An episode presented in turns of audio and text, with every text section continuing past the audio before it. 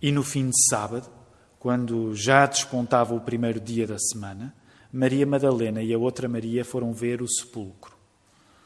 E eis que houvera um grande terremoto, porque um anjo do Senhor, descendo do céu, chegou, removendo a pedra e sentou-se sobre ela. E o seu aspecto era como um relâmpago, e o seu vestido branco como a neve. E os guardas, com medo dele, ficaram muito assombrados e como mortos. Mas o anjo, respondendo, disse às mulheres: Não tenhais medo, pois eu sei que buscais a Jesus que foi crucificado. Ele não está aqui, porque já ressuscitou, como havia dito. Vinde, vede o lugar onde o Senhor jazia. E depois, imediatamente, e dizei aos seus discípulos que já ressuscitou dos mortos. E eis que ele vai adiante de vós para a Galileia, e ali o vereis. Eis que eu vos tenho dito. E saindo elas apressadamente do sepulcro, com temor e grande alegria, correram a anunciá-lo aos seus discípulos. E indo elas, eis que Jesus lhes sai ao encontro, dizendo: Eu vos saúdo. E elas, chegando, abraçaram os seus pés e o adoraram. Então Jesus disse-lhes: Não temais, e dizer aos meus irmãos que vão à Galileia, e lá me verão. E agora vamos passar para a primeira carta de Paulo aos Coríntios, no capítulo 15, e vamos ler do verso 1 até ao verso 11. E agora é a voz do apóstolo Paulo que encontramos. Também vos notifico, irmãos, o evangelho que já vos tenho anunciado, o qual também recebestes, e no qual também permaneceis, pelo qual também sois salvos, se o retiverdes, tal como vos tenho anunciado, se não é que crestes em vão. Porque primeiramente vos entreguei o que também recebi, que Cristo morreu pelos nossos pecados, segundo as Escrituras, e que foi sepultado e que ressuscitou ao terceiro dia, segundo as Escrituras, e que foi visto por Cefas e depois pelos doze. Depois foi visto uma vez por mais de 500 irmãos, dos quais vive ainda a maior parte, mas alguns já dormem também. Depois foi, foi visto por Tiago, depois por todos os apóstolos. E por derradeiro de todos, me apareceu também a mim, como a um abortivo, porque eu sou o menor dos apóstolos, que não sou digno de ser chamado apóstolo, pois que persegui a Igreja de Deus. Mas pela graça de Deus sou o que sou. E a sua graça para comigo não foi vã. Antes trabalhei muito mais do que todos eles, Todavia, não eu, mas a graça de Deus que está comigo. Então, ou seja eu, ou sejam eles, assim pregamos e assim haveis querido.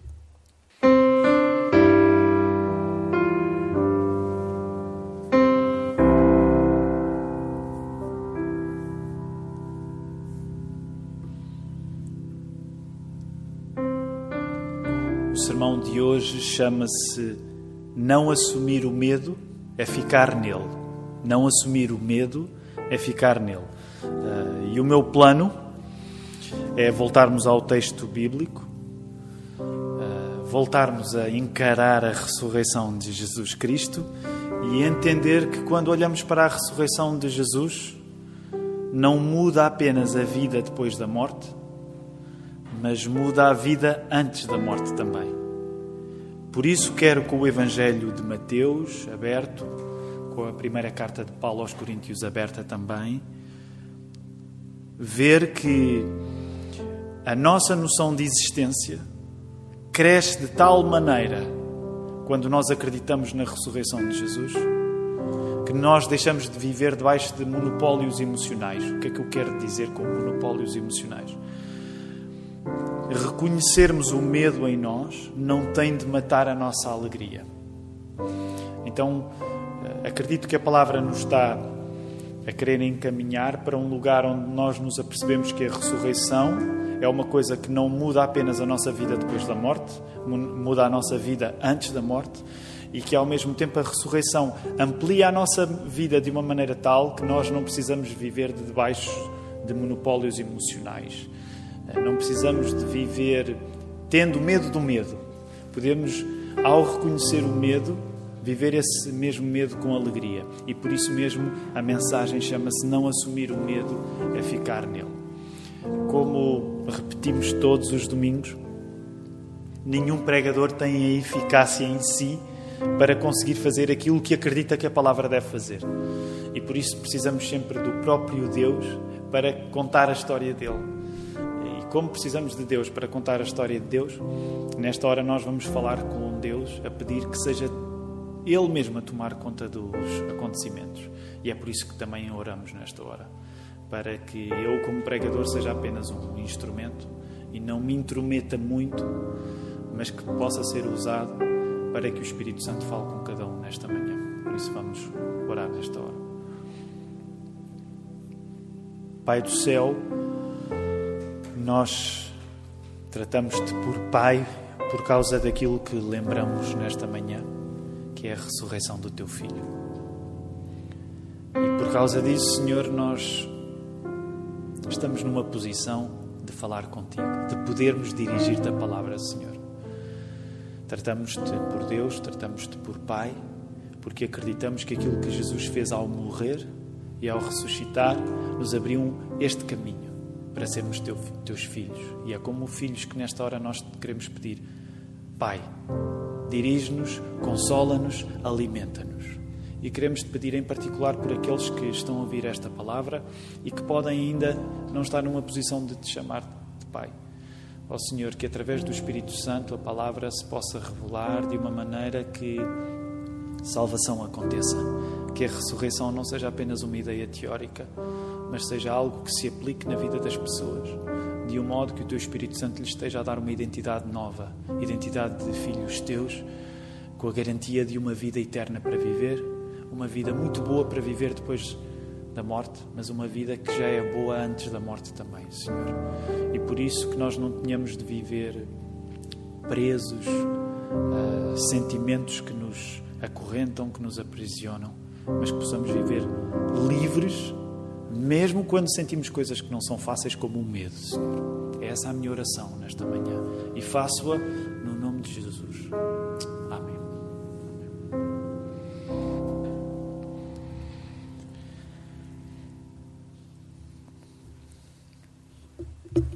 Quando na Bíblia nós lemos acerca da ressurreição do nosso Senhor Jesus Cristo, nós entendemos que ela pode provocar, entre várias coisas, pelo menos estas duas coisas a que nós nos queremos dedicar esta manhã. A ressurreição não muda apenas a nossa vida depois da morte, a ressurreição muda a nossa vida antes da morte. E a ressurreição, graças à ressurreição, eh, nós podemos viver simultaneamente coisas que às vezes nos parecem contraditórias. Então, duas coisas. A ressurreição não muda nas pessoas que creem nela apenas a vida depois da morte, muda também a vida antes da morte. E não é difícil que a ressurreição provoque sentimentos que parecem contraditórios. E para nós podermos entender como é que a palavra nos pode encaminhar a tirarmos estas duas conclusões, nós vamos concentrar-nos nos, nos dois exemplos que, que já vimos uh, escritos no texto bíblico. Uh, a ressurreição muda a vida das mulheres que foram até ao sepulcro, Maria e Maria Madalena, e junta nestas mulheres dois sentimentos que podem parecer contraditórios que é o sentimento de medo, sentimento de temor, mas é o sentimento de grande alegria também. Por outro lado, na segunda personagem, neste caso terceira, porque são duas mulheres e agora um homem, o apóstolo Paulo, a ressurreição muda a vida do apóstolo Paulo e junta nele humildade, já vamos regressar depois às palavras dele, mas também assertividade. Uh, portanto, ao olharmos para Maria e Maria Madalena que vão ao sepulcro uh, para ver o corpo de Jesus, uh, elas, a vida delas é de tal maneira transformada que um, elas vão juntar duas coisas que geralmente nós achamos que não andam juntas: o medo, porque viram uma coisa incrível na aparição do anjo, e uma grande alegria. Por outro lado, quando vamos à vida do apóstolo Paulo, percebemos que Paulo, quando fala naquilo que foi a sua carreira. Eh, ele consegue ser humilde, verdadeiramente humilde, mas ao mesmo tempo ser assertivo também. Por causa disso, vamos regressar a Mateus 28, eh, capítulo 28 e verso 8. E quero só aproveitar também para, para vos dizer, porque aqueles que têm seguido a, as, as, transmissões do, do, do, nosso serviço de culto um, eh, têm, têm reconhecido a luta que é para os pregadores é que nós, quando estamos aqui a, a dar o sermão, podermos fazê-lo de uma maneira que seja eficaz para quem está a assistir lá em casa, ao mesmo tempo que não conseguimos evitar o facto de estarmos em igreja. Hoje somos cinco aqui, como temos sido, e portanto eh, já viram o Filipe, já viram o Nando, e já não recordo quem é que fez, a, foi o Tiago. O Tiago também fez outra leitura. E depois, como normal, geralmente atrás da câmara está o Hugo. E eles hoje, estrategicamente, já se colocaram todos atrás da câmara para me obrigarem a olhar para ele.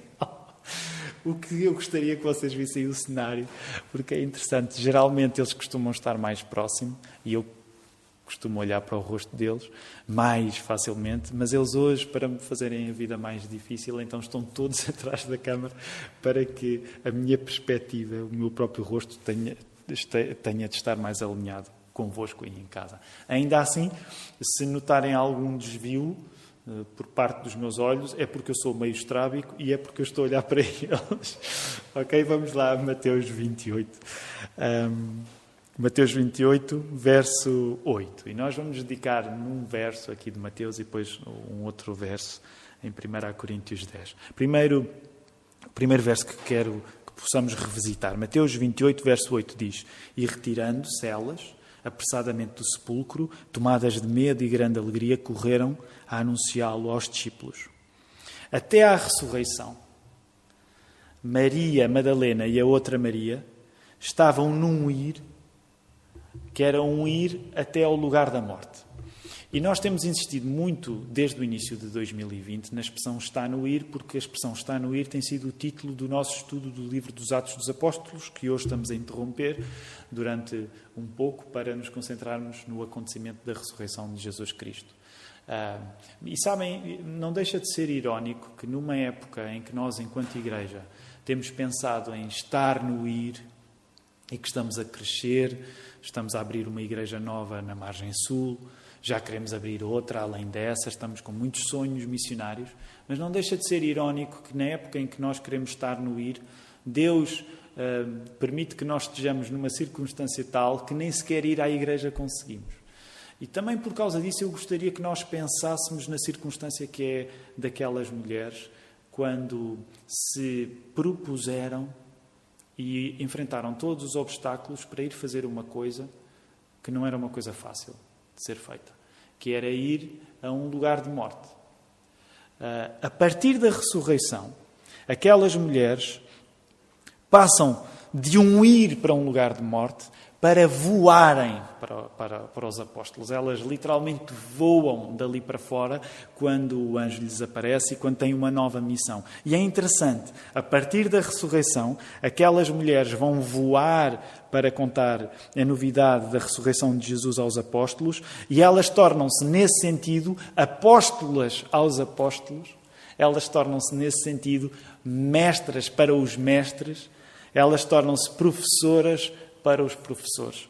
A ressurreição é um encontro inesperado e um encontro inesperado com a vida no lugar da morte, que nos põe numa atitude de estar no ir. Então nós olhamos para as mulheres e vemos isso acontecer. acontecer. A ressurreição é um encontro inesperado da vida no lugar da morte, que nos põe numa atitude de estar no ir, de eh, voar. Nesta mistura de medo e alegria que as mulheres sentem, que, que nos parece sempre um pouco improvável. Como é que se encaixa? Como é que o mesmo coração consegue ao mesmo tempo sentir temor e sentir alegria? Nesta mistura de temor e alegria, talvez a necessidade não seja tanto a da Bíblia explicar como consegue juntar estas duas coisas, mas talvez a necessidade seja mais nossa. Por que razão é que nós separamos assim tanto as coisas? Portanto, o meu ponto é: talvez não seja tão importante a Bíblia explicar como é que é possível as mesmas pessoas sentirem medo e alegria ao mesmo tempo, mas talvez seja mais a nossa necessidade de termos de nos explicar porque é que nós achamos tão impossível que isso aconteça. Sabem o grande comentador bíblico Matthew Henry? Uh, ele dizia que quando o medo é santo, quando o temor é positivo, ele há sempre no lugar desse temor, há sempre no lugar desse medo, um serviço da alegria. Então, Matthew Henry dizia isso: se tu passas por, pelo temor na, na, maneira certa que o temor pode ter, se tu passas por uma, por um sentimento de medo, vamos dizer assim, da maneira certa que o medo pode existir, então a alegria está sempre envolvida com isso.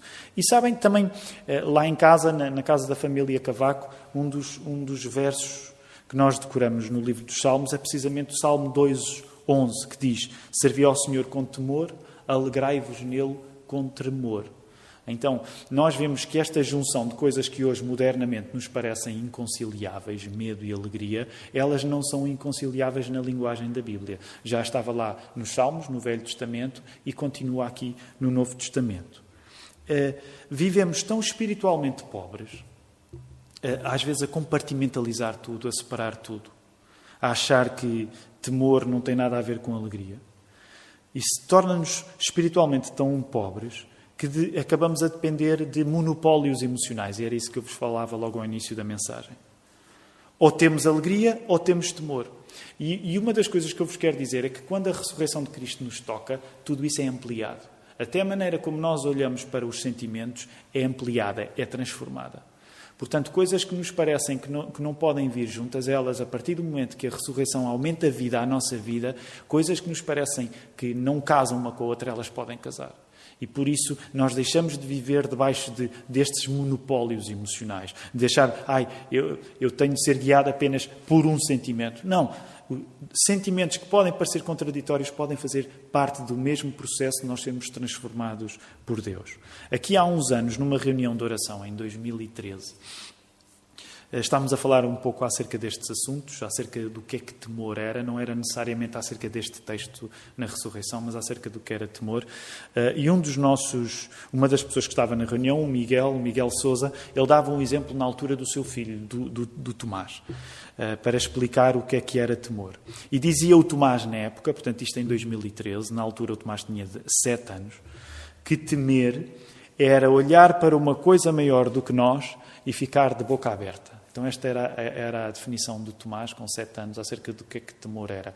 É olhar para uma coisa maior do que nós e ficar com a boca aberta. Todos nós que estávamos na reunião de oração e que ouvíamos o Miguel a dizer o que o Tomás dizia que temor era, concordámos. E na altura, a nossa irmã Fernanda, uma das diaconisas da nossa igreja, Fernanda Silva, sublinhou o que uma criança pode perceber tão, tão bem, que é temer a Deus passa por ficar pasmado com Ele. Portanto, há uma dimensão de, de, temor que nós não precisamos de temer, não precisamos de temer o temor, porque algo que está eh, em temer é ficar pasmado, uma coisa maior do que nós e que nos deixa de boca aberta. A ressurreição de Cristo é o tipo de coisa tão maior do que nós que o pasmado que ficamos tem espaço e tem tanto espaço que lá cabem medo e alegria. Deixa-me voltar a repetir esta ideia. A ressurreição de Cristo é o tipo de coisa que é tão maior do que nós, que os, o, aquilo que nós ficamos de pasmados tem espaço para lá caber medo e lá caber alegria. Vamos, por isso, agora ao, ao exemplo do apóstolo Paulo, porque fomos ao exemplo das duas mulheres, eh, Maria Madalena e outra Maria, e agora vamos ao exemplo do apóstolo Paulo. Portanto, regressem, por favor, aí a primeira a Coríntios 15, e vamos nos concentrar apenas em dois versos, verso 9 e verso 10. Em que Paulo diz assim: Porque eu sou o menor dos apóstolos, que mesmo não sou digno de ser chamado apóstolo, pois persegui a igreja de Deus, mas pela graça de Deus sou o que sou. E a sua graça que me foi concedida não se tornou vã. Antes trabalhei muito mais do que todos eles, todavia não eu, mas a graça de Deus comigo. A palavra de Deus é incrível, porque nós nós lemos os, os textos e às vezes ficamos. Eh, eu, quando leio este texto, bem, todos amamos Paulo, é? então nós, como cristãos evangélicos, temos uma. Nós não usamos a palavra devoção nesse sentido, mas acho que podemos dizer da maneira mais protestante que conseguimos. Temos uma devoção especial por Paulo, porque Paulo é incrível. E reparem, ele está aqui a dizer uma coisa que quase nos parece. O que é que ele está a querer dizer quando se compara quando compara o seu nível de trabalho ao nível dos outros apóstolos. E, vamos tentar perceber o que é que aqui está em causa. Por causa da ressurreição de Cristo. Reparem, Paulo passou de ser um anti-apóstolo para ser um apóstolo abortivo. Por causa da ressurreição de Cristo, Paulo passou de ser um anti-apóstolo, um perseguidor dos apóstolos, para se tornar um apóstolo abortivo. E a expressão é dele neste texto também. Ele passou de ser um enviado para a morte dos cristãos para se tornar uma figura maior da vida dos cristãos. Portanto, a ressurreição de Cristo muda de tal maneira as coisas que um anti-apóstolo passa para apóstolo abortivo. Por outro lado, a nova humildade que Paulo tem, que anulou a sua antiga arrogância, não é um pretexto para a falsa modéstia. E esta era uma das coisas que eu gostaria de partilhar com, convosco nesta manhã. Ser humilde não é falsa modéstia. E Paulo dá aqui um exemplo bem claro. Paulo sabe e declara que trabalha mais do que os outros apóstolos. E, portanto, ele, ele não vai mendigar esse facto. Ele afirma-o. Mas isso não o destaca a ele, mas destaca a Deus. Porque aquilo que ele é, sendo até mais trabalhador do que os outros apóstolos, ele apenas é não por Paulo, ele é por causa de Cristo, ele é por causa da graça de Deus. Pela graça de Deus sou o que sou. A verdadeira humildade não mascara a realidade, mas encontra até naquilo que fazemos melhor do que os outros uma dependência total de Deus. Deixa-me voltar a repetir esta ideia. Uh, nenhum cristão vai ser mais cristão por fingir uma humildade que não tem ou por simular uma modéstia que não é sua. Mas quando nós somos cristãos, nós não vamos mascarar a realidade, mas até naquilo que nós temos a noção que podemos ser superiores aos outros, e agora, quando estou a falar de superioridade, estou a falar até de eficácia, de trabalho, como o apóstolo Paulo estava a falar, volume de trabalho. Até naquilo que nós sabemos que podemos. Uh, fazer melhor do que os outros ou fazer mais do que os outros, nós temos a noção que se fazemos melhor do que os outros ou que se fazemos mais do que os outros, nós só fazemos não por nossa causa, mas por causa de Deus, porque é pela graça de Deus. A ressurreição de Cristo significa que as coisas mais improváveis, como a coisa improvável que era um extremista religioso como Paulo tornar-se vítima de outros extremistas religiosos, esse tipo de coisas improváveis podem acontecer mesmo. E a ressurreição de Cristo está aqui a tornar este Paulo, que era um extremista religioso a perseguir cristãos, a tornar-se um cristão que vai ser perseguido por outros extremistas religiosos. Quero terminar este sermão dizendo-te que a ressurreição de Cristo vai ganhar tanto espaço novo para a tua vida que não vai apenas mudar a tua vida depois da morte, vai mudar a tua vida já antes da morte acontecer. São estes espaços novos que são adicionados à nossa vida, à nossa existência, que vão desfazer os monopólios emocionais que muitas vezes nos controlam. E acho mesmo que não é injusto dizer que nós vivemos com tanto medo de ter medo, nós vivemos com tanto medo de ter medo, que ficamos em pânico mal a realidade nos mostra algo além daquilo que nos parece seguro. Nós vivemos com tanto medo de ter medo que entramos em pânico assim que a realidade nos mostre algum cenário que nos parece inseguro. Permitam-me aplicar isto ao momento que nós estamos a viver. Esta crise do coronavírus também nos mostra isso. Que não estamos preparados para viver o medo com outros olhos além do pânico. Não vivemos capazes da atitude das Marias, que foram ao sepulcro, a atitude de ter medo com fé. Reparem, o mais fácil para nós, quando o cenário nos parece assustador, é nós ficarmos escravos do monopólio do susto. E não vivermos o susto com fé, não vivermos o susto com esperança.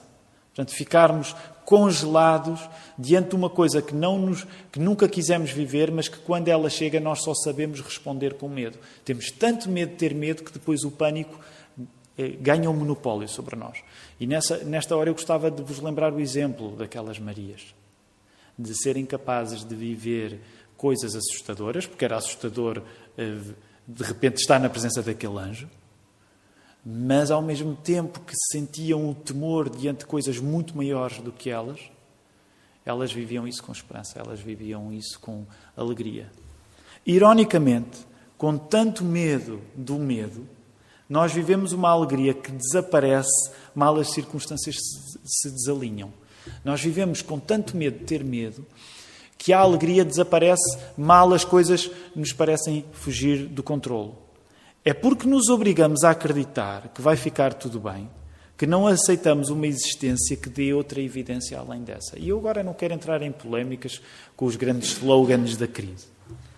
Mas sabem que há uma maneira de responder a, a, a, qualquer crise com ah, isto de certeza que vai ficar bem, que é a continuação do medo, não é a resolução dele. É ficar no problema, não é ficar na solução. E quando nós achamos que temos de acreditar contra as evidências que tudo vai ficar sempre bem, nós não vivemos mais alegres por causa disso. Quando muito, nós vivemos mais enganados. E nesta manhã, ao dizer-te isto, eu não quero convidar-te a viveres em pânico. É precisamente o contrário que eu desejo. Eu quero, nesta manhã, convidar-te a poderes ter espaço para assumires o medo que existe em ti, para não teres de viver escravo do medo. Quero dizer-te que Cristo ressuscitou também para que tudo o que te prende e que tens até dificuldade de reconhecer que realmente te prende, possa dar lugar à graça de Deus. A ideia é essa. É, é nós podermos viver de uma maneira onde, como não estamos escravos de, de, um sentimento apenas positivo, quando as coisas negativas vêm à nossa vida, nós reconhecermos isso de uma maneira que, graciosamente, graças a Deus, cria espaço para vivermos coisas negativas com fé, para vivermos coisas assustadoras com esperança.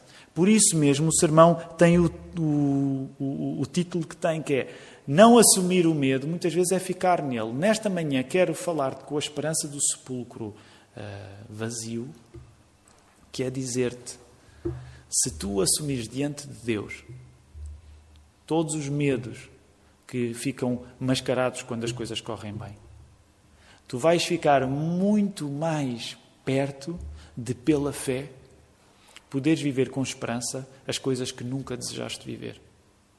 E é isso também que Jesus nos está a ensinar quando não fica na sepultura.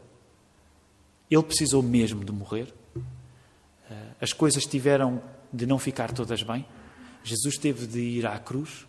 Jesus teve de sangrar. Jesus teve de morrer uma morte terrível. Não havia slogan otimista que pudesse valê-lo naquela hora. Mas precisamente porque todas estas coisas aconteceram, precisamente porque ah, estas coisas ao acontecerem na vida de Jesus significaram Deus a vir até nós, Deus a peregrinar até nós, como nós temos visto no livro dos Atos dos Apóstolos. Nós podemos, ao encontrar-nos com este Deus, não precisamos de mascarar aquilo que em nós significa que precisamos dele. Portanto, o meu convite nesta manhã é que precisamente tu possas fazer isso, ao olhar para o sepulcro vazio. Se Deus tiver mesmo o poder de levantar mortos e dar-lhes vida, como nós acreditamos que fez com Jesus, Imagina o que Deus poderá fazer contigo, que ainda estás mais ou menos vivo. Que o Senhor te possa ajudar e te possa dar a esperança que tu precisas nesta manhã de Páscoa de 2020.